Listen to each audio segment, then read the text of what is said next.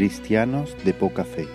Mensaje de la palabra de Dios por Antonio Espino en la Iglesia Evangélica Bautista de Córdoba, España, 5 de agosto de 2018.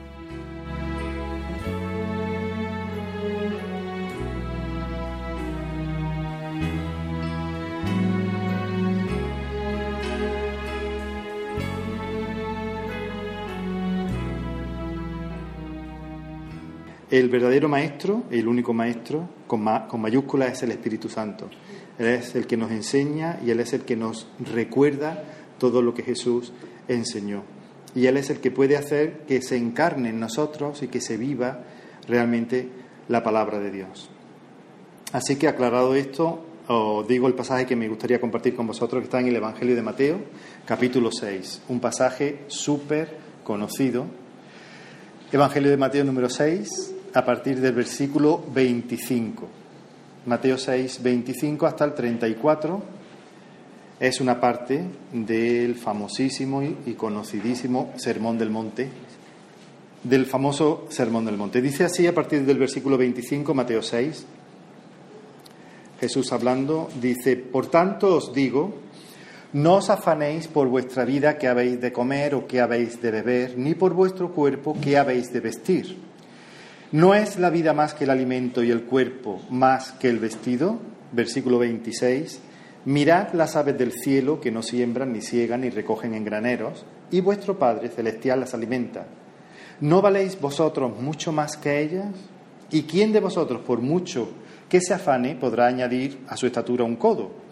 Y por el vestido, ¿por qué os afanáis? Considerad los lirios del campo como crecen. No hilan, no trabajan ni hilan, pero os digo que ni a un Salomón con toda su gloria se vistió así como uno de ellos. Y si la hierba del campo, que hoy es y mañana se echa en el horno, Dios la viste así, ¿no hará mucho más a vosotros, hombres de poca fe? No os afanéis pues diciendo que comeremos o que beberemos o que vestiremos, porque los gentiles buscan todas estas cosas, pero vuestro Padre Celestial sabe que tenéis necesidad de todas estas cosas. Mas Buscad primeramente el reino de Dios y su justicia y todas estas cosas os serán añadidas. Así que no os afanéis por el día de mañana, porque el día de mañana traerá su propio afán.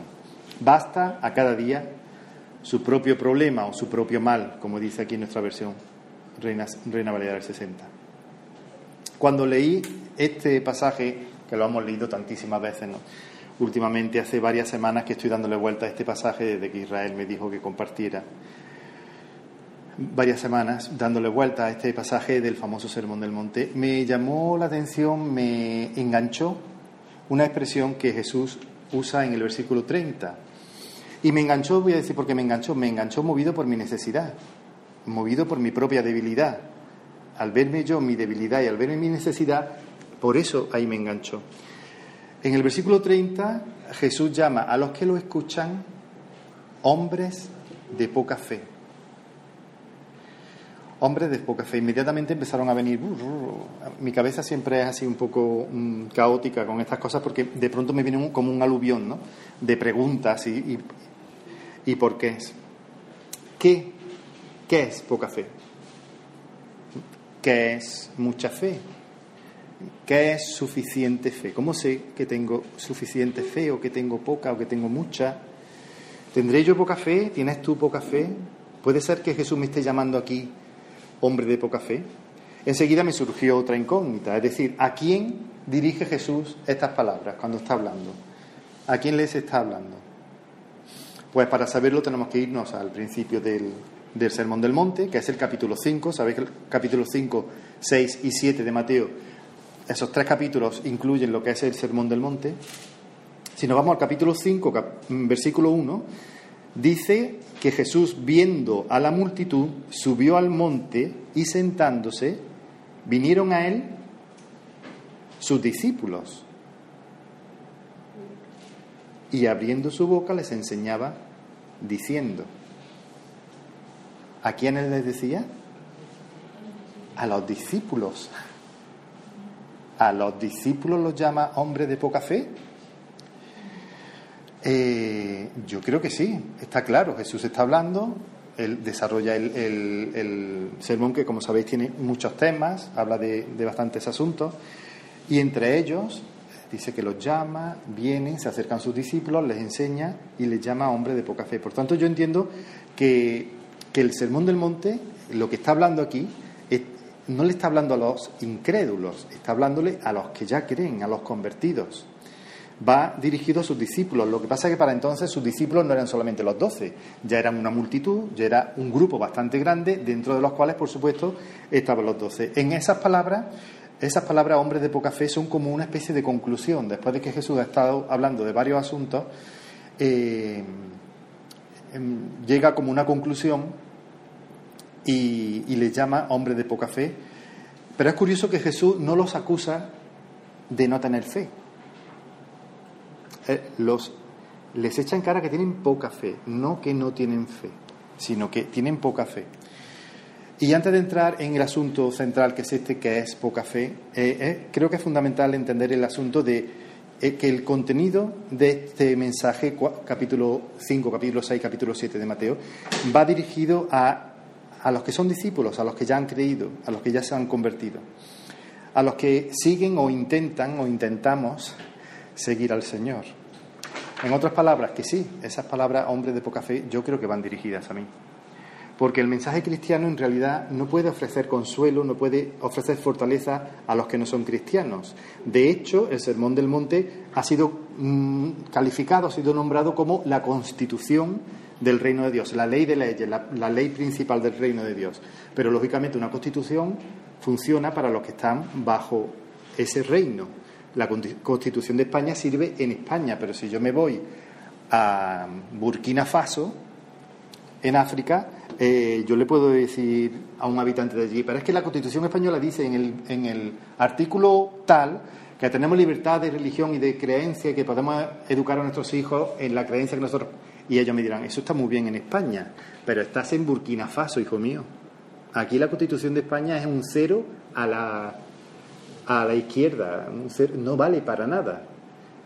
Efectivamente, si el sermón del monte es para los que están en el reino, el sermón del monte y las enseñanzas de Jesús son para aquellos que ya son cristianos, que ya son hijos. Eh, fijaos, Jesús cuando habla a la multitud de creyentes en, el sermón del monte en varias ocasiones se refiere a Dios como vuestro Padre celestial. Y aquí estamos viendo claramente que se está refiriendo a discípulos, a los creyentes. Vuestro Padre Celestial. Sin embargo, nosotros sabemos que Dios es Padre solo de aquellos que están en Cristo. En contraste, cuando Jesús hablaba con los fariseos, recordáis lo que le dijo, vosotros sois hijos de vuestro padre el diablo. O sea que Jesús habla muy claro, no tiene pelos en la lengua. el que está, está. Y el que no está, no está. El que es, es. Y el que no es, no es. Y si no eres, Jesús te invita a que vengas y seas. Pero Jesús habla muy claro. El Evangelio divide radicalmente a la humanidad en dos categorías, no hay más. Los que son y los que no son los que están y los que no están en Cristo. En ese sentido la Biblia es muy radical. A ti te puede gustar, te puedes enfadar, te puedes enfadar con la Biblia, te puedes enfadar con Dios, lo que quieras, pero está en la palabra de Dios. No podemos obviarlo. El sentido es bastante claro. Las palabras de Jesús así lo atestiguan y no, no dejan lugar a, a duda.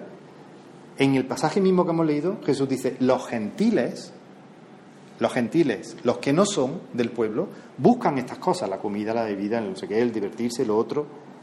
Eso, ellos buscan, pero con vosotros que no sea así. Evidentemente está, Jesús está eh, haciendo la división, está separando muy claramente.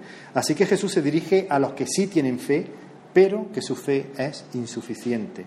Es decir, el Señor le habla a personas que tienen fe salvadora, fe salvadora, pero nada más. Fe para salvarse. Y ya está. ¿Y eso es todo? Yo creo que Jesús desea que lleguemos a una fe más profunda, una fe más amplia, más madura. Un cristiano así, un cristiano de poca fe, se priva de muchísimos beneficios aquí, en esta vida. Un cristiano Una cristiana así de poca fe pierde muchas bendiciones que Dios tiene preparadas para él o para ella. Un cristiano de poca fe tiende a preocuparse y a angustiarse indebidamente por los afanes de esta vida. Un cristiano así es víctima de la ansiedad, de la depresión y de la derrota porque está demasiado sujeto a las circunstancias adversas y cambiantes de la vida. Jesús quiere que nuestra pequeña fe crezca, madure y se desarrolle. Y el primer paso para llegar a ello, por supuesto, es ser conscientes, es darnos cuenta de nuestra poca fe. Es como la persona que está enferma, a lo mejor se nota algo raro y dice, es que mm, no, es que no sé, me dan unos dolores de cabeza de vez en cuando, una, me dan como mareos y, yo, mm, no sé, me noto algo, a veces como pitido, no veo claro, veo nublado. Y, lleva el hombre ahí un tiempo raro que no se siente bien.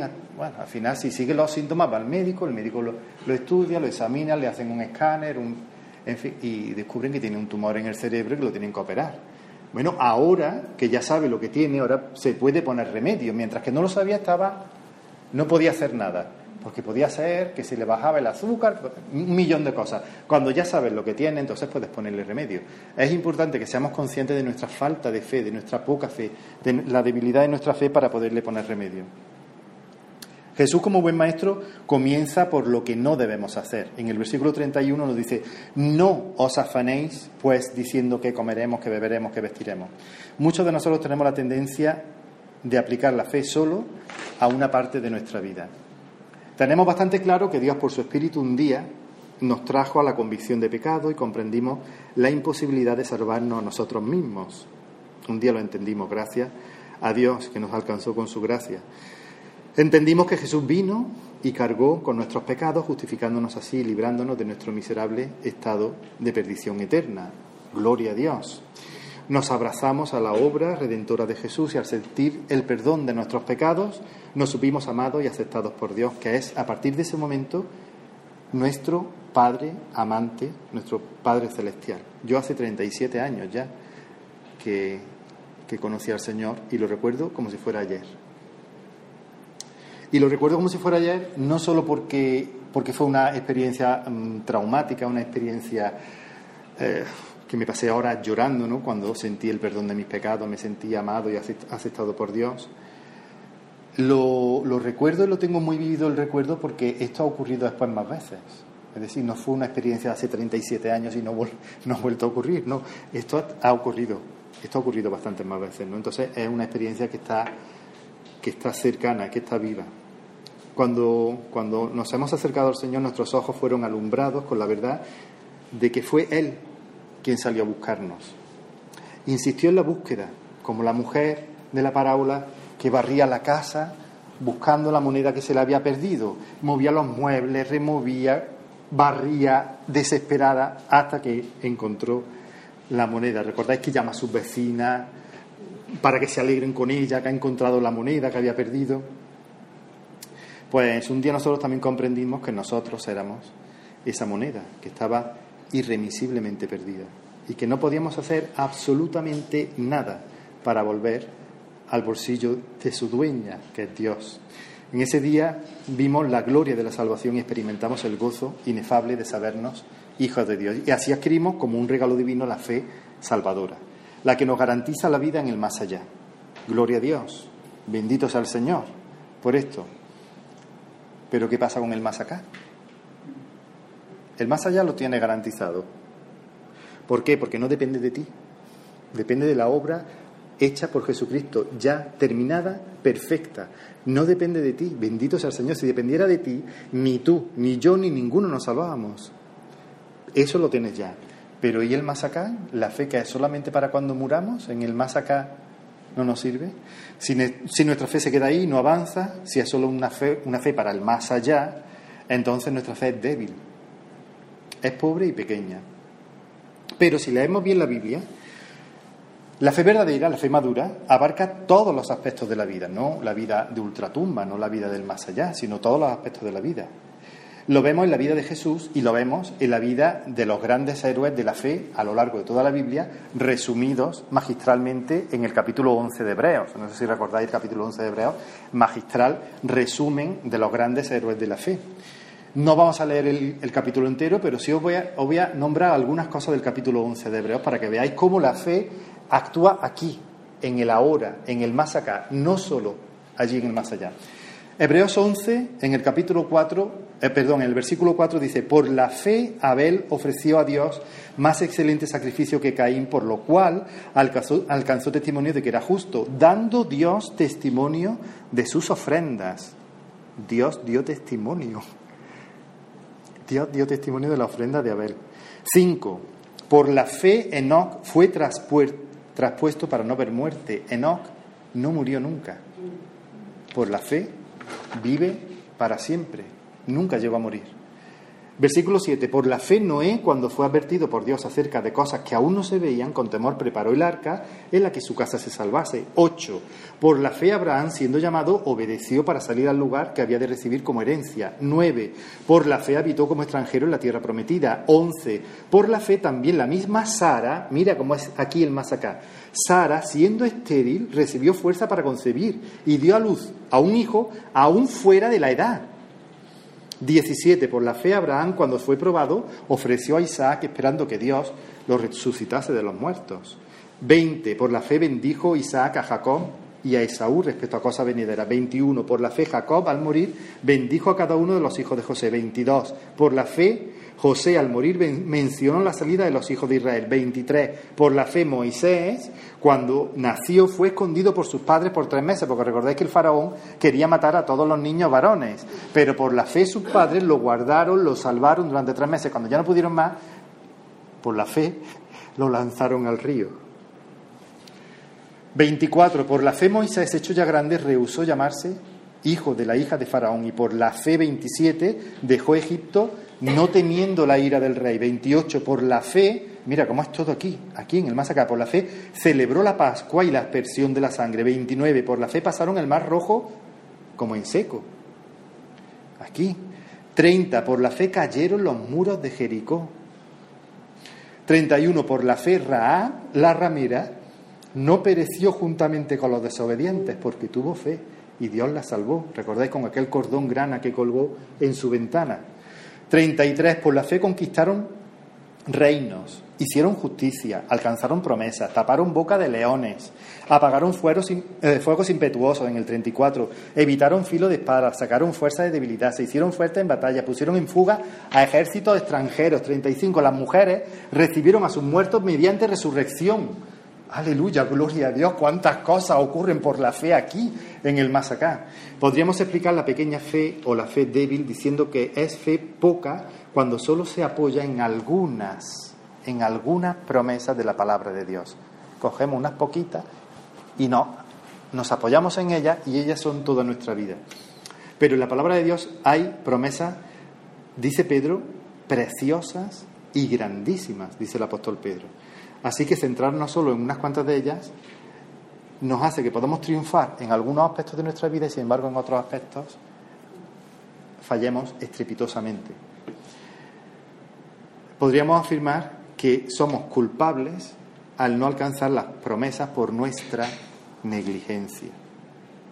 Alguien explicó este asunto de una manera muy sencilla y muy clara. El problema que tenemos muchos cristianos es que creemos en el Señor, pero no creemos al Señor. Creemos en, pero no creemos al. Creemos en Él, pero no todo lo que nos dice. En otras palabras, creemos en Él en todo lo referente a nuestra salvación, pero no creemos cuando afirma que Él proveerá el alimento, la ropa, la casa, el vestido y todo lo que necesitemos. Poca fe es que Jesús nos diga, Mateo 11, 28, venid a mí todos los que estáis trabajados y cargados, y yo os haré descansar y que sin embargo nosotros nos guardemos nuestros problemas y nuestras preocupaciones y vivamos agobiados, afanados, derrotados por ellos. Él nos dijo que si acudíamos a Él, cuando nos sintiéramos así, que cualquiera que acudiese a Él sería saciado, no tendría sed nunca más. Nos dijo que si comemos el pan que Él nos ofrece, no tendríamos nunca más hambre y que pondría en nosotros una fuente de agua viva que saltara para vida eterna. Poca fe es no creer ninguna de estas promesas. Son grandísimas promesas de la palabra de Dios. No acudir a ellas, no demandarlas, no aplicarlas, no experimentarlas en nuestro diario vivir. Ahora, ¿por qué? ¿Por qué el hombre de poca fe permite que las cosas, estos problemas, los asuntos de la vida le dominen y lo abrumen? Yo pienso que en nuestra época la forma de pensar, la corriente de pensamiento que tenemos hoy en día tiene mucho, mucho, mucho que ver con esto. Mira, fíjate, vivimos en la época del sentir y no del pensar. Repito, esto hay que rebobinarlo, repetirlo y vivimos en la época del sentir y no del pensar. Se nos invita continuamente a guiarnos por lo que sentimos. Si lo sientes, hombre, si se quieren, ella tiene 13 años, él tiene 45, pero si se quieren, o sea que decidimos nada más que por lo que se siente, ¿y esto para qué está? Es que además del sentir hay más cosas en la vida. Está el sentido común, está, vamos a ver, una niña de 13 años con un hombre de 45, pues sí, yo no te digo que, pero vamos, que el sentir no lo es todo. No estoy diciendo que esté mal siempre, pero que no lo es todo. Pero el problema es que estamos viviendo en la época y vamos caminando a eso y lo vamos a ver, ¿eh? Os lo digo. Vamos a ver a niñas de 12 años casándose con hombres de 70, lo vamos a ver. Lo vamos a ver y van a legalizar, sí, van a legalizar la pedofilia, la van a legalizar de aquí a nada. La van a legalizar de aquí a nada. Si no, lo vamos a ver. No soy profeta ni hijo de profeta, pero lo vemos. Está, está en camino, como muchas otras cosas. Se nos invita continuamente a guiarnos por lo que sentimos, a que experimentemos, a que nos dejemos guiar por el corazón. Si tú pones la televisión, es un bombardeo continuo, en Internet, los anuncios continuamente. Te invito a que observe críticamente un ratito una cadena que se llama Divinity todo el día, todo el día, todo el día, todo el día es sentir, sentir, sentir. Lo que siento, lo que siento el otro, que se enamoró la otra, que se enamoró de no sé qué. Todo continuamente, continuamente, siempre el mismo tema. El sentir, el sentir, la exaltación del Dios sentir, del corazón, de... No estoy diciendo que los sentimientos sean malos, pero es que se lleva a un extremo exagerado, ¿no? No se vive en la realidad con los pies en la tierra. Luego las personas se unen para vivir y se dan cuenta de que, no, que, que, no es todo eso, que sí, que son muy importantes, pero que no es, no es todo eso. Poco a poco este virus se nos va inoculando y vamos cayendo en la trampa de dejarnos guiar por lo que sentimos. Tomamos muchas, muchas decisiones, lo que pasa es que lo hacemos inconscientemente, muchas decisiones por impulso, sin pararnos a pensar antes. Mira, y os pongo un ejemplo, no sé si os ha pasado a vosotros alguna vez, me ha pasado y confieso mi pecado varias veces esto. Sale a comprar a un centro comercial y demás y empieza a ver y ver ropa, en fin, y a todos nos gusta, porque claro, las cosas bonitas le gustan a todo el mundo, ¿no? Y una camisa, un pantalón, unos zapatos, un, aparatito, que ahora hay aparatitos para todo, para subir las persianas, para bajarlas, para poner la luz, para ponerla más oscura, para no sé qué, miles de cosas, de cacharritos, de aparatitos que hay, ¿no? Y bueno, te enganchas y lo compras y al día siguiente cuando te levantas y lo ves allí y te paras a pensar ya con la cabeza no con el corazón, sino con la cabeza y dice, ¿y para qué me he gastado el dinero en esto si, es que no me hacía falta? ¿no? Y empiezas a darle vuelta y estoy pensando ahora que los 30 euros que me he gastado en esto me van a hacer falta para pagar la luz, qué, que es que no me llega a final de mes, ¿por qué no lo he pensado mejor? Y empieza con los No sé si os ha pasado a vosotros, a mí me ha pasado, me ha pasado más de una vez. Y no sé si conocéis, la, bueno, las compras compulsivas son, son una clara muestra de cómo la sociedad de consumo ha sabido sacar buen partido de las decisiones rápidas tomadas en base a los sentimientos. Esto está todo, eh, todo está estudiado y es todo un trabajo de, de ingeniería psicológica increíble. Las tiendas, ¿por qué creéis que cuando entráis en el primar que está ese tipo de música? Te van marcando, te van marcando el paso al que tienes que ir, porque tienes que, tienes que comprar, tienes que comprar, te tienes que mover. No sé si habéis dado cuenta. Es una música machacona, repetitiva, bum, bum, bum, bum, bum, bum. Es un lavado de cerebro. Lo están haciendo. Eso no es casualidad. Eso no es porque sí. Eso está, eh, están estudiados las luces, cómo tienen que estar puestas las luces en los escaparates, cómo tiene que estar la temperatura, la música, todo, todo está estudiado para hacerte, para incitarte.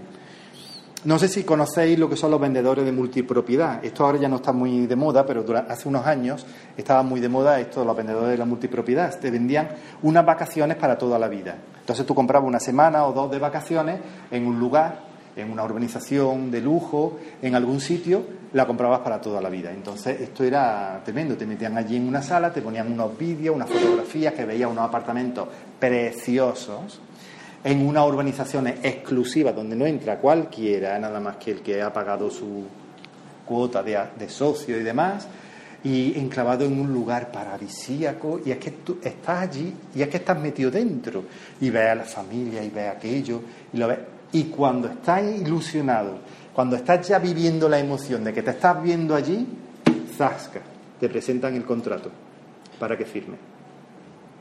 Porque saben que cuando cuando estás emocionado cuando estás ilusionado es cuando eres vulnerable. Y entonces es muy fácil que firme.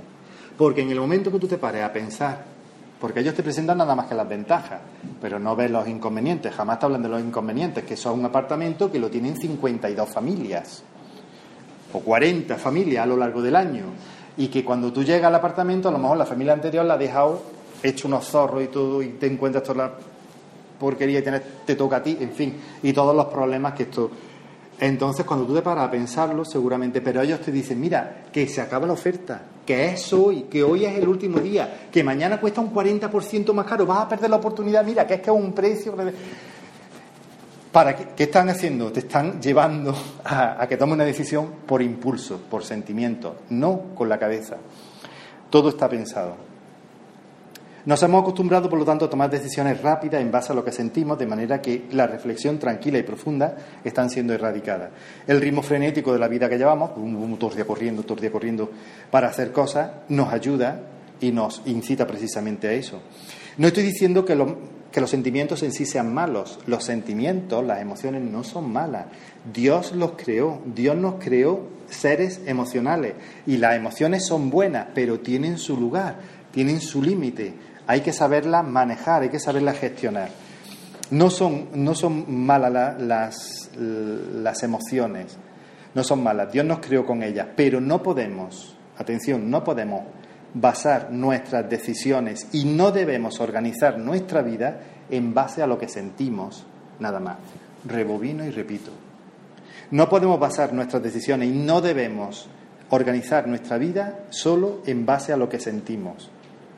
Me, inclino a pensar que ahí radica la clave de, bastante de nuestra poca fe, en que no pensamos, no reflexionamos, no profundizamos lo, lo suficiente. El hombre de poca fe no piensa en base a la palabra de Dios, piensa en base a términos y formas de pensar del mundo. No piensa en base a la palabra de Dios. Se deja llevar por las circunstancias en lugar de acudir a las promesas de la palabra de Dios, que son preciosas y grandísimas, como nos, nos dice Pedro en 2 de Pedro 1.4, se deja inundar por los problemas. Aparta la mirada del Señor y la pone en los problemas que lo rodean. Y empieza a hundirse como le pasó a Pedro. ¿Recordáis, Pedro? Estaba caminando sobre el agua, que es imposible. Hijo mío, que no se puede andar encima del agua. Pero Pedro lo estaba haciendo. ¿Y cuándo se empezó a hundir? Cuando dejó de mirar a Jesús y empezó a mirar el agua, empezó a mirar las circunstancias, los problemas. pero, ¿qué estoy haciendo yo? Se empezó a hundir y, Señor, sálvame, Señor, sálvame. ¿no?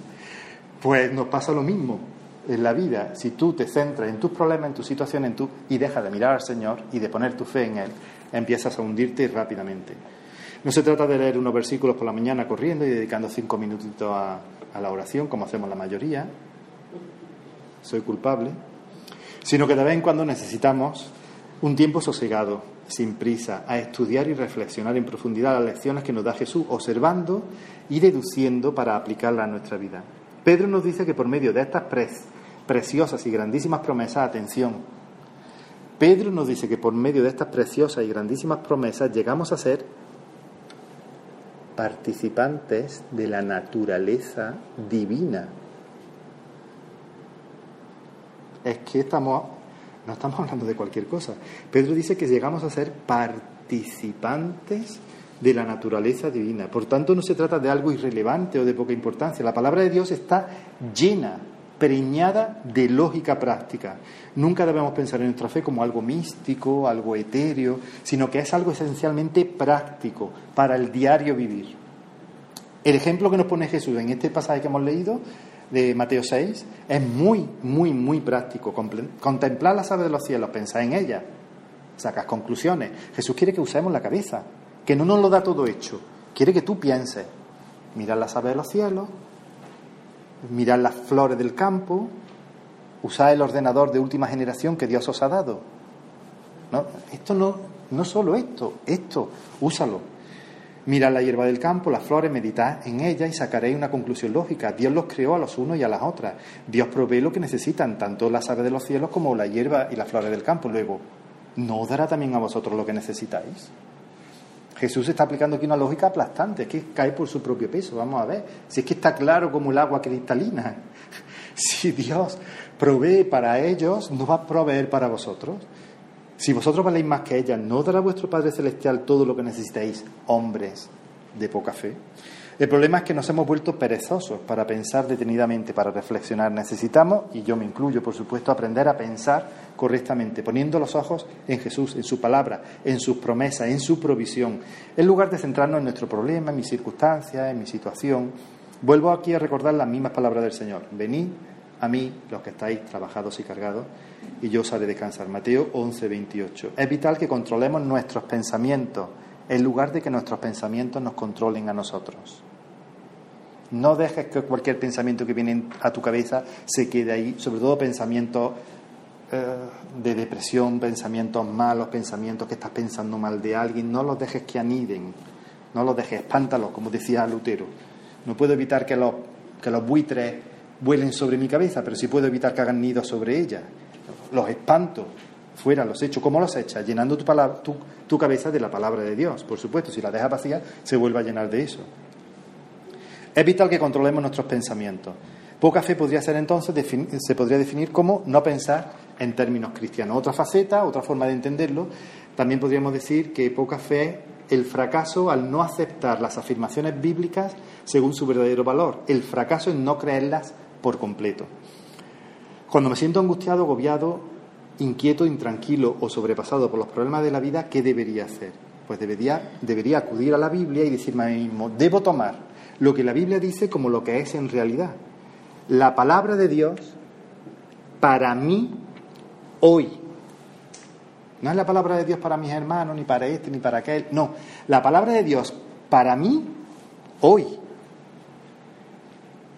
Nuestra naturaleza caída y el diablo nos dirán, nos traerán mil excusas para que no lo creamos así, para que no actuemos así. Os pongo algunas excusas que nos suelen, solemos escuchar algunas veces y nosotros mismos nos decimos. Es que el sermón del monte es el ideal, pero nadie lo puede vivir al 100%, es imposible. El sermón del monte será apropiado para cuando vivamos en el reino futuro, cuando Jesucristo haya vuelto. Entonces, que esté Jesucristo reinando, entonces todos viviremos el sermón del monte. Pues bueno, buena excusa, sí. Esta me gusta, esta la he escuchado alguna vez y está interesante. Dice, el sermón del monte estaba bien para los primeros cristianos, que acababan de pasar por la experiencia transformadora de Pentecostés. Pero es que cuando Jesús dio el sermón del monte, ni había muerto él, ni había resucitado, ni había llegado a Pentecostés. o sea, que no me cuadra lo que me estás diciendo. Otra excusa muy típica es el sermón del monte era solo para los apóstoles. Hombre, que los apóstoles vivieron con Jesús, le vieron hacer miles de milagros, resucitar muertos, ellos mismos hicieron milagros, entonces ellos podían. Muchas más excusas, por ejemplo, como estas que podríamos poner, pero ninguno de estos argumentos falaces eh, aguanta un estudio serio a la luz del Nuevo Testamento. En lugar de poner excusas, las excusas que nos propone la carne y el mundo, deberíamos decirnos, es decir, predicarnos a nosotros mismos, todo lo que voy a leer es para mí y tiene aplicación en mi vida y en mi circunstancia actual. Padre, ayúdame a aplicar tu palabra a mi vida hoy. Porque aunque nosotros o nuestras circunstancias hayan cambiado, Dios no ha cambiado. De hecho, Dios no cambia. Dios es igual que hace dos mil años que hace 5.000 años, que hace 18.000 años, que hace 14 millones de años, que hace 18.300 millones de años. Dios es Dios precisamente porque no cambia.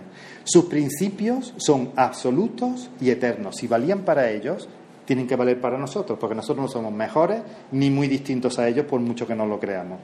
Como Él, Él es absoluto y eterno. Poca fe es cuando no lo creemos así. Otro aspecto es no darnos cuenta o no ser conscientes de las implicaciones que nuestra propia salvación, las implicaciones que surgen de nuestra propia salvación. La mayoría de nuestros problemas se deben al hecho de que no entendemos completamente en toda su extensión lo que conlleva la doctrina de la salvación en la que hemos creído.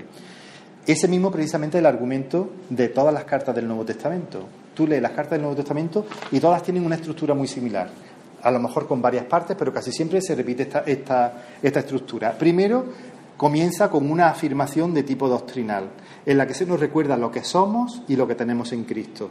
Casi siempre empiezan así, o, va por secciones y la primera sección tiene esto y luego una parte práctica. Una nueva eh, explicación doctrinal, una parte práctica. Después de, la afirmación de tipo doctrinal viene una segunda parte práctica eh, que se deduce de la afirmación doctrinal del principio. Y esta segunda parte casi siempre empieza con expresiones como por lo tanto, si sois tal, tal, tal, tal, tal, por lo tanto, por consiguiente, por lo cual, así que, etcétera. Depende de las versiones que utilizamos de la Biblia. Nuestro mayor problema es que no recordamos quiénes somos como hijos. Por eso nos preocupamos por la comida, la bebida, la ropa, las cosas semejantes. ¿Creéis que las hijas de Leticia y Felipe VI se preocupan por la comida, la ropa y la casa? No porque ellas saben quiénes son. Si tú tienes claro quién eres, si tú tienes clara tu identidad, seguramente no te vas a preocupar demasiado de esas cosas. Os pongo algunos ejemplos de esto, ¿no? He, dicho que comienza con expresiones como por lo tanto, por consiguiente, por lo cual. Mirad, Romanos 8, 38, 39, así os suena. A ver si os suena. Romanos 8, 38, 39. Por lo cual, dice Pablo, estoy seguro de que ni la muerte, ni la vida, ni ángeles, ni principados, ni potestades, ni lo presente, ni lo porvenir, ni lo alto, ni lo profundo, ni ninguna otra cosa creada nos podrá separar del amor de Dios que es en Cristo Jesús. Que no, que estoy seguro. Por lo tanto, como yo sé quién soy en Cristo y yo sé lo que tengo en Cristo, yo sé muy bien lo que tengo y lo que soy. Otro ejemplo tomado también del apóstol Pablo. Cuando escribe a los Efesios les dice que oraba por ellos para que el Señor les diera sabiduría alumbrando los ojos de vuestro entendimiento, otra vez no habla de los ojos del corazón, sino que tengáis sabiduría y Dios os abra los ojos del entendimiento. ¿Para qué? ¿Con qué fin? Dice Pablo. Para que sepáis cuál es la esperanza a la que Él os ha llamado y cuál es la riqueza de la gloria de su herencia en los santos. Y cuál, fíjate, si le faltan palabras a Pablo, y cuál la supereminente grandeza de su poder para con nosotros los que creemos. Parece que Pablo que quiere ya poner palabras ya más grandes, ¿no? La supereminente grandeza. Efesios 1, 18, 19. En cualquiera de las cartas de Pablo encontraremos pasajes muy similares a esto. Nuestro entendimiento, no nuestras emociones, nuestro entendimiento tiene que abrirse, nuestro entendimiento tiene que ser alumbrado y avivado, despertado por la palabra de Dios.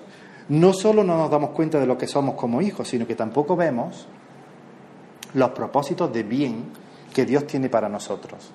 Siguiendo la lógica de Jesús, siguiendo la misma lógica de Jesús, Pablo dice, porque si siendo enemigo, mira, mira la lógica aplastante de Pablo, la aprendió de Jesús y la usa exactamente igual. Porque si siendo enemigos fuimos reconciliados por Dios, con Dios, por la muerte de su Hijo, mucho más, estando reconciliados, seremos salvos por su vida. Romanos 5.10. Así es, sea lo que sea lo que nos suceda, lo que, por donde pasemos, lo que vivamos, el que no escatimó ni a su propio Hijo, sino que lo entregó por todos nosotros, ¿cómo no nos dará también con él todas las cosas? Dice Pablo, es que, es que cae por su propio peso, es que es de lógica. El argumento de Pablo es claro, es directo, es aplastante. Si nos dio lo más grande y lo más valioso, ¿cómo no nos va a dar lo más pequeño, lo accesorio y lo menos importante? Sigue Pablo en Romanos 8 el argumento y dice, ¿quién, quién acusará a los escogidos de Dios? Con toda seguridad tendremos que enfrentar caídas, pecados, problemas, enfermedades, pérdidas, angustias, pesares, pero, dice Pablo, pero en todas estas cosas somos más que vencedores por medio de aquel que nos amó.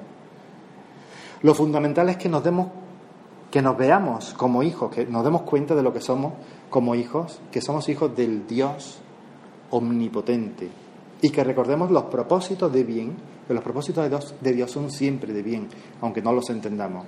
Los propósitos de bien que Dios tiene para con nosotros. Y que nos los recordemos a nosotros mismos, que nos los recordemos de manera habitual. Además de no ser conscientes de lo que somos como hijos y de no ver bien los propósitos de Dios, los propósitos de, bien que Dios tiene para con nosotros, hay otra realidad aún más transformadora que no terminamos de aprender, no la terminamos de, de captar, de, de vivir. Y es que Dios es nuestro Padre celestial. Jesús habló, Juan 20, 17, dice eh, de ir, voy a mi Padre y a vuestro Padre. Ahora, el, concepto de Dios como Padre no siempre nos resulta atractivo y esto se debe a la pobre concepción que tenemos de lo que es un, buen Padre. Eh, ¿Por qué? Pues porque la imagen mental de nuestros padres terrenales imperfectos, porque todos y yo he cometido montones de errores como padre, nuestros errores y la imagen que tenemos de nuestros padres, que por mucho que los queramos eran imperfectos, pues nubla la idea de un padre. Y podemos a lo mejor imaginar a un padre como alguien frío o alguien severo, distante, incluso alguien ausente, que no estaba. Pero nuestro Padre Celestial no es así. Nuestro Padre Celestial no es así. Es todo lo contrario, es las antípodas, es todo lo contrario. Nuestro Padre tiene propósitos inmutables para nosotros, sus hijos. Inmutables es que no cambian sus propósitos, porque Dios no cambia de idea. Diseñó un plan, un plan, diseñó un plan de bien para ti y seguirá actuando en tu vida y en tus circunstancias hasta que ese plan se materialice. Escucha, Dios no hizo un boceto de ti. Dios no hizo así un a ver si le salía, lo rompe, no, empieza otra vez. Dios no hizo un boceto de ti. Dios hizo un plan completo, perfecto y lo llevará a cabo. Sabéis que los diseñadores hacen, hacen bocetos, hacen borradores, hacen proyectos que los van modificando poco a poco, hasta que después de muchos cálculos, de muchos errores, de muchos cambios, pues llegan al, al diseño final. Yo recuerdo perfectamente cuando fui en 1982, fui a Madrid a visitar, lo habían traído de Nueva York, el, el Guernica de Picasso. Había estado 44 años en un, en un museo en Nueva York y Picasso había dejado dicho que cuando las libertades volvieran a España, que el, el cuadro, no sé si lo habéis visto, es impresionante, es grandísimo, es, es inmenso, es muy, muy, muy grande. El cuadro tenía que volver a España. Pues en 1992 mi colegio, o el instituto, 92, sí, estaba ya en el instituto, pues organizó un viaje a Madrid para visitar el, Guernica. Y, bueno, el, el, cuadro es impresionante, ¿no? Pero ¿sabéis lo que más me impresionó? Me impresionaron más los bocetos. No sé si lo habéis visto. Es impresionante. Hay cientos cientos de bocetos que hizo Picasso antes del Guernica, en el que se ve la madre llorando con el niño muerto, se ve el toro, se ve la lámpara que está allí cogiéndola. Todo mm, eh, fue haciendo bocetos, los fue cambiando, fue impresionante. Era, era de verdad, se ponía la piel de gallina de ver, eh, de ver los horrores de la guerra, de ver los horrores de, de en fin, de estas cosas. Es curioso ver, ver los bocetos. Bueno, pues Dios no necesitó hacer bocetos con nosotros. Dios, Dios hizo un plan Dios diseñó perfectamente. Nosotros, cuando miramos, yo algunas veces, como soy tan malo, soy tan zote con las matemáticas, yo soy muy malo con los números. No sé cómo me eligieron de tesorero en la iglesia, no lo entiendo, pero bueno, estas cosas, estas cosas que hace Dios. La verdad es que no se me dan bien las matemáticas, nunca se me han dado bien. Pero cuando yo veo, cuando yo veo planos, por ejemplo, de los ingenieros, a, a mí eso me maravilla, porque es que estoy viendo jeroglíficos egipcios, no, extraterrestres, no entiendo nada. Montones de fórmulas matemáticas, de, de ángulos, de, de cuadrantes, de no sé qué, de dibujos, de... Es imposible entenderlo para mí, pero el, ingeniero que lo diseñó sabe muy bien lo que está haciendo, si es un puente, si es un túnel que cruza desde, desde Inglaterra hasta Francia bajo, bajo el mar, no sé cuántos kilómetros, una obra de ingeniería ingente, el, el puente que están haciendo la gigante en China, que creo que une China con Taiwán. Es una cosa espectacular. No sé cuántos kilómetros tiene cruzando por encima del mar. El puente pasa por encima del mar. Si es grande la obra de Encale, el, el subterráneo que cruza y une Inglaterra con Francia, imagínate un puente por encima del mar, con las olas, con la... Bueno, pues están construyendo, es una cosa impresionante. Pues el que te creó, te diseñó, y está llevando hasta su consumación su obra maestra que eres tú. Obra única. Ni ha habido, ni hay, ni habrá jamás, nunca nadie como tú. La obra de Dios es una obra maestra como la de Picasso, mucho más maestra que la de Picasso y es única. y lo está llevando a su consumación. Es posible que tú no entiendas los planes de Dios. Es posible que tú veas eso y digas, pero ¿qué está haciendo Dios? ¿Pero por qué me quita esto? ¿Por qué me pone lo otro? ¿Por qué me pasa esto? ¿Por qué me pasa lo otro? Pero Dios, Dios tiene muy claro, sabe todas las fórmulas matemáticas, lo entiende bien. Dios no se equivoca y sus propósitos para ti son inmutables. Tú como hijo de Dios, como hija de Dios, tienes tu nombre escrito en el libro de la vida del Cordero. Y escucha, no está escrito desde hace tres días, ni cinco años, ni está escrito antes de que nacieras tú, ni que naciera tu madre, tu padre, tu abuela, tu tatarabuela. Dice la palabra que fue escrito antes de la fundación del mundo. Fuiste elegido, fuiste elegida por Dios y tienes un destino eterno muchísimo más grande y más glorioso de lo que jamás podrías imaginar o soñar. La palabra de Dios no deja lugar a dudas y afirma esta verdad en muchísimos pasajes. Os digo muy rápidamente. Primera de Pedro 1.2. Elegidos según la presencia de Dios. Elegidos. Primera Corintios 6.11. Santificados, que es elegidos, apartados, en el Espíritu. Efesios 1.4. Dios nos escogió en Cristo antes de la fundación del mundo. Y es mi preferido. Todos son, pero este es mi preferido. Juan 15.16, porque son palabras propias de Jesús. No me elegisteis vosotros a mí, sino que yo os elegí a vosotros. No me elegisteis vosotros, no te equivoques. No es que tú quisiste buscar al Señor, no es que tú buscaste al Señor, no. Es que Él te buscó como la mujer que buscaba la moneda que se había perdido. Yo os elegí a vosotros, dijo Jesús. Y muchos, muchos otros versículos que podríamos citar. Cuando de verdad creemos estas afirmaciones de la Escritura y las hacemos nuestras, las encarnamos, entonces podemos mirar a la vida y a sus dificultades con una luz nueva y con una esperanza renovada. Ese fue el secreto de los grandes hombres de la fe que hemos visto y mujeres que hemos visto antes en Hebreos 11. Abraham, Sara, Moisés, José, Raab, David, Esther, Jeremías, María, pudieron enfrentar las dificultades con fe y esperanza, como dijo el escritor de Hebreos. Se sostuvieron como viendo al invisible. Pero no nos equivoquemos, ellos no entendían todas las cosas. Ellos les pasaba como a nosotros. Ellos tampoco entendían todas las cosas, pero sí hicieron una cosa. Obedecieron a Dios y descansaron en sus propósitos, que son siempre de bien y de bendición para sus hijos. Comprendieron que Dios dice y no se echa atrás de lo que ha prometido, porque sus propósitos son eternos e inmutables. No menos importante que entender los propósitos inmutables de Dios es ser consciente de su inmenso amor. Esto es algo que nunca, nunca llegaremos a entender. Nuestra mayor tragedia es que no conocemos en toda su profundidad y toda su amplitud el eterno amor con el que Dios nos ama. La primera carta del apóstol Juan está dedicada casi entera, casi entera la primera carta, a explicarnos y hacernos entender el amor de Dios. Dice Juan, primera de Juan 4:16, y nosotros hemos conocido y creído el amor que tiene Dios para con nosotros. Dios es amor y el que permanece en, Dios, perdón, y el que permanece en amor permanece en Dios y Dios en él. Dios es amor, verdad inconfundible. Dios es amor y es tal su inmensidad que ante su amor no existe el imposible y al pecador le ofrece eterna paz. Indigno soy de que Él en mí pensara.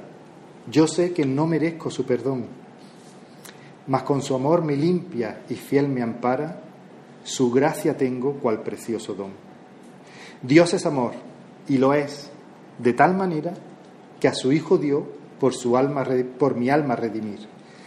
Y en cruz murió para que yo tuviera en su mansión eterno por venir. Dios es amor, mas lo que no comprendo es que el mortal rechace su bondad, desprecie el don de Dios y esté escogiendo su perdición por propia voluntad. Dios es amor y mi alma lo celebra, dando alabanzas a mi Salvador. Por su bondad cambió mi suerte negra y hoy brilla en mí la lumbre de su amor. Este poema de Daniel Nuño, un hermano nuestro, es uno de los miles que se han escrito y millones posiblemente que se escribirán al, eterno amor de Dios. Pero por muy hermoso que sea, no puede expresar la belleza y la grandeza del amor de Dios. El amor no es meramente un asunto de sentimientos. Esto es importante que lo entendamos. Hay un refrán castellano, sabéis que los castellanos son muy austeros, son muy... Y hay un refrán castellano que dice, obras son amores y no buenas razones. Obras, hechos. Demuéstrame que me quieres con hechos. No me digas de vez en cuando que me quieres. Demuéstramelo todos los días con tus palabras de cariño, con la forma en que me tratas, con la forma en que me hablas, con los detalles que tienes conmigo, con la forma en que me miras, con la forma, demuéstramelo todos los días, con obras, obras son amores y no buenas razones, no mucho palique, mucha labia y luego no hay nada. El verdadero amor, el verdadero amor es muy práctico. El verdadero amor es práctico. Por eso donde mejor podemos ver el amor de Dios es en el verbo encarnado entregado voluntariamente en la cruz del Calvario. Esto es un hecho. Esto es un hecho, esto es una obra. Y además Jesús mismo lo dijo. No se puede, no se puede expresar de una manera más grande y más clara ya el amor. No se puede, Jesús lo dijo. Juan 15, 13. Nadie tiene mayor amor que este, que uno ponga su vida por aquellos a los que ama. No hay mayor amor. No hay ya obra más grande, es que no se puede hacer ya nada más. ¿Qué más quieres para ver el amor de Dios si ya no hay nada más grande? Finalmente, estoy terminando, gracias a Dios. No solo necesitamos comprender los propósitos inmutables de Dios y ser conscientes de su amor eterno, sino que además necesitamos reflexionar en el poder y la capacidad que tiene Dios para llevar a cabo esos planes. Planes de bien que tiene para nosotros. Porque, hermanos, nuestro Padre amante no es un cualquiera. No es un cualquiera. Él es el creador y sustentador de los cielos y la tierra. Él diseñó la bacteria más pequeña que vive en una charca perdida, en medio de la jungla amazónica, a miles de kilómetros de ningún sitio. Dios la creó, esa bacteria que jamás conoceremos y que jamás veremos. Pero sabéis, Dios también creó a VY Canis. ¿Y quién es VY Canis? Los que no les guste la astronomía no sabrán quién es VY Canis. Los que les gusta la astronomía saben qué es VY Canis. Bueno, pues VY Canis es, se cree, la estrella conocida más grande del universo. Fijaos cómo es. Es tan grande, sabéis que nuestra estrella es el Sol, y el Sol es inmenso al lado de la Tierra. Bueno, pues si pusiéramos a VY Canis junto al Sol, la metiéramos dentro de nuestro sistema solar, sabéis que en nuestro sistema solar está el Sol, luego están los planetas, Venus, eh, perdón, Mercurio, Venus, el tercero nuestro, la Tierra, luego está Marte, luego el cinturón de asteroides, luego está Júpiter, Saturno, Urano y Neptuno, ¿no? los nueve planetas. Y sabéis que los planetas se van separando más. Está el Sol y que los planetas van, eh, tienen una órbita que van orbitando alrededor del Sol. Nuestro planeta está lo suficientemente lejos del Sol para no quemarnos. Por eso es posible la vida en nuestro planeta, que es el tercero del sistema solar. Y después ya, pues Marte, las temperaturas son muy bajas y en Júpiter y en Saturno no te digo ya, porque ya están lejísimos, están lejísimos, lejísimos del Sol. Bueno, pues si metiéramos a VY Canis en, en el centro de nuestro sistema solar, no solo se tragaría al Sol, se tragaría al Sol, a Mercurio, a Venus, a la Tierra, a Marte, el cinturón de asteroides, el gigante Júpiter, que es un gigante, Saturno y todavía llegaría, no llega a Urano, pero casi. O sea, imaginaos, es inmensamente grande. La estrella se cree, bueno, de las que conocemos, ¿no? Estrella se cree más grande del universo inmensísima. Pero las dimensiones del, universo es que son tan, tan, tan grandes, astronómicas, nunca mejor dicho, el, adjetivo son astronómicas. Fijaos, con la, con la tecnología actual, con los radiotelescopios actuales que tenemos, que existen, la tecnología actual, podemos llegar a alcanzar a ver 13.000 millones de años luz de distancia alrededor. 13.000 millones de años luz. ¿Qué es un año luz? Un año luz no es una medida de tiempo, como algunos piensan. Estuve esperando un año luz. No puede esperar un año luz, porque un año luz es una medida de distancia. ¿Qué distancia es un año luz? Pues la distancia que recorre un rayo de luz a la velocidad de la luz, que es casi 300.000 kilómetros por segundo. 300.000 kilómetros por segundo un año. Viajando, eso es un año luz. Bueno, pues los radiotelescopios actuales llegan hasta 13.000 millones de años luz. Y no sabemos después más allá que hay, porque ya los radiotelescopios no, no llegan. Pues ese inmensísimo universo, podríamos decir que Dios lo tiene en la palma de su mano. Dios lo mira desde fuera. Dios creó el universo, la materia, el tiempo, el espacio, lo creó todo y está allí, fuera. Y Dios está aquí. Y lo ve todo, el tiempo y el espacio lo ve desde fuera.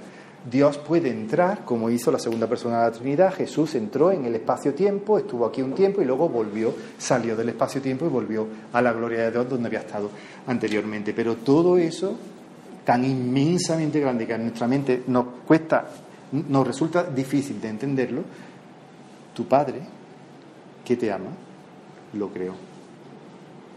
Y creó el ordenador más de última generación, está el Pentium 18 mil millones, ¿no? Que es este, que te dio, para que lo uses, para que lo usemos. Dios diseñó tu cerebro.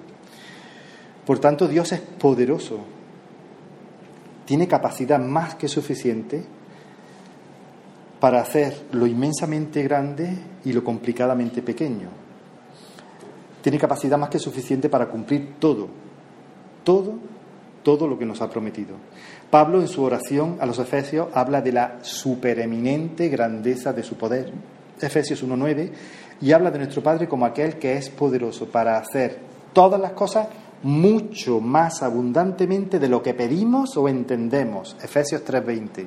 Mucho más abundantemente de lo que pedimos y de lo que podemos entender. Ante estas afirmaciones, ¿no resulta absurdo y hasta ridículo estar afanados y angustiados? ¿No revelan nuestras excesivas preocupaciones que no pensamos, no meditamos, no reflexionamos en profundidad en lo que nos dice la palabra de Dios?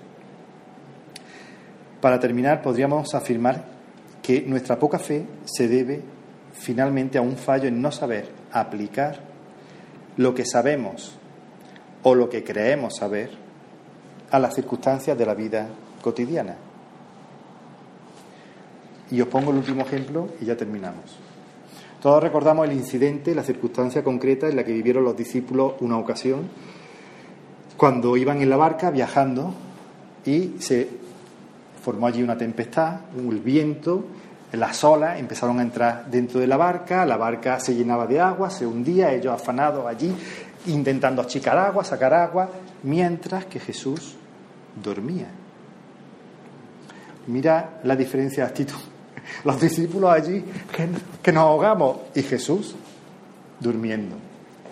Yo, sinceramente, esto es algo personal, no digo que lo creáis así, pero yo, sinceramente, me inclino a pensar que Jesús no estaba fingiendo, como algunos han pretendido decir que Jesús estaba allí con un ojo abierto, todo cerrado, esperando que los discípulos dijeran, maestro, que maestro, que sucumbimos. No lo creo. Creo de verdad que Jesús estaba de verdad durmiendo, estaba tranquilo, porque Jesús conocía al Padre y sabía que tiene todo el control sobre todas las circunstancias, por muy difíciles que nos parezcan todas las cosas, en todos los momentos, nada se le escapa a Dios. Fijaos, Dios nunca usa el emoticono este. ¿Sabéis cuál es? Los ojos y la boca abierta, así. El de sorpresa. Dios nunca jamás usa el emoticono. A Dios no le sorprende nada, nunca se sorprende, nunca se asusta, nunca. Lo tiene todo controlado, jamás. Dios nunca se lleva sorpresas, nunca. Los discípulos, muy asustados, despertaron al maestro. Maestro, maestro, que perecemos. Jesús se levantó, reprendió al viento a las olas, la tempestad se calmó y fijaos, Jesús se levantó, se vuelve a ellos y no les da un sermón así tan largo como el que os he dado yo. Jesús calma la tormenta, se vuelve a ellos y les hace solo una pregunta, nada más que una pregunta les pregunta Juan 8, 23, 25, está el relato. Jesús les pregunta, ¿dónde está vuestra fe? Ahí te quiero ver. Ahí, en las circunstancias. Ahora, ahora lo estás viviendo.